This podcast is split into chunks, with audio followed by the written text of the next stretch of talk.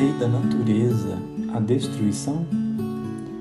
Preciso é que tudo se destrua para renascer e se regenerar.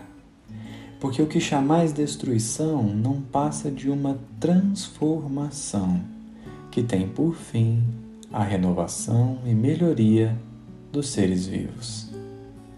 Olá, amigos, aqui é Gustavo Silveira e começa agora mais um episódio do nosso Café com Espiritismo. Que curioso pensar que a destruição é lei moral, não é? A destruição geralmente é vista como a morte, como o fim. Poucos têm a visão dada pelos Espíritos na questão que acabamos de ler. Preciso é que tudo se destrua para renascer e regenerar. Não tem outra saída. Mas há pelo menos uma razão para nem sempre vermos a destruição com bons olhos. E isso será pontuado na questão 729, que leremos daqui a pouco. Antes de passarmos nessa questão, é importante perceber que existe uma aparente contradição aqui. Como pode ser que destruição e conservação sejam leis morais e expressões da lei divina? Afinal de contas, é para conservar ou para destruir? Bom, para compreendermos a harmonia que existe em tudo, precisaremos da questão 729. Kardec indagou se a destruição é necessária para a regeneração dos seres, por que a natureza os cerca de meios de preservação e conservação? Os espíritos responderam assim: para que a destruição não chegue antes do tempo necessário. Toda destruição antecipada entrava o desenvolvimento do princípio inteligente. Por isso, Deus deu a cada ser a necessidade de viver e de se reproduzir. Aqui fica claro que, em geral, o que ocorre é a conservação.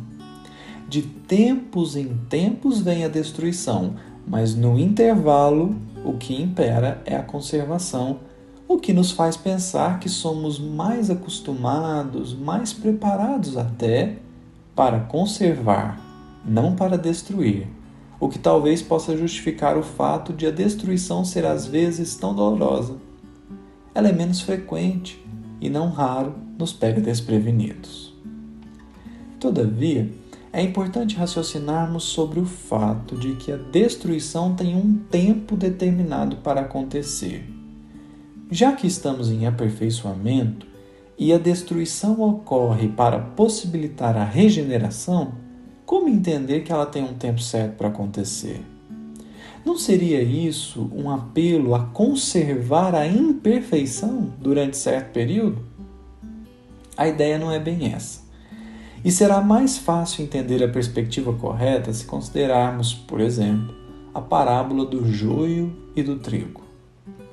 Apenas para relembrarmos, essa é uma parábola que está em Mateus, capítulo 13, e é mais ou menos assim. Um homem semeou boa semente no seu campo. Porém, quando os servos estavam dormindo, veio o inimigo e semeou o joio. Quando germinaram o ramo e produziram fruto, apareceu também o joio. E então os servos perguntaram ao Senhor: Quer que recolhamos o joio? E o Senhor respondeu: Não, para que ao recolherem o joio, não desenraizem também o trigo. Deixa-os crescer juntos e na hora da ceifa faremos a separação. Olha que interessante. O joio parece trigo, tem jeito de trigo, tem forma de trigo, mas não é trigo. E, no entanto, o Senhor não ordenou que houvesse a destruição do joio antes da hora porque isso também abriria a possibilidade de destruir o trigo. Era preciso esperar o tempo da colheita para poder fazer a separação e conservar o trigo.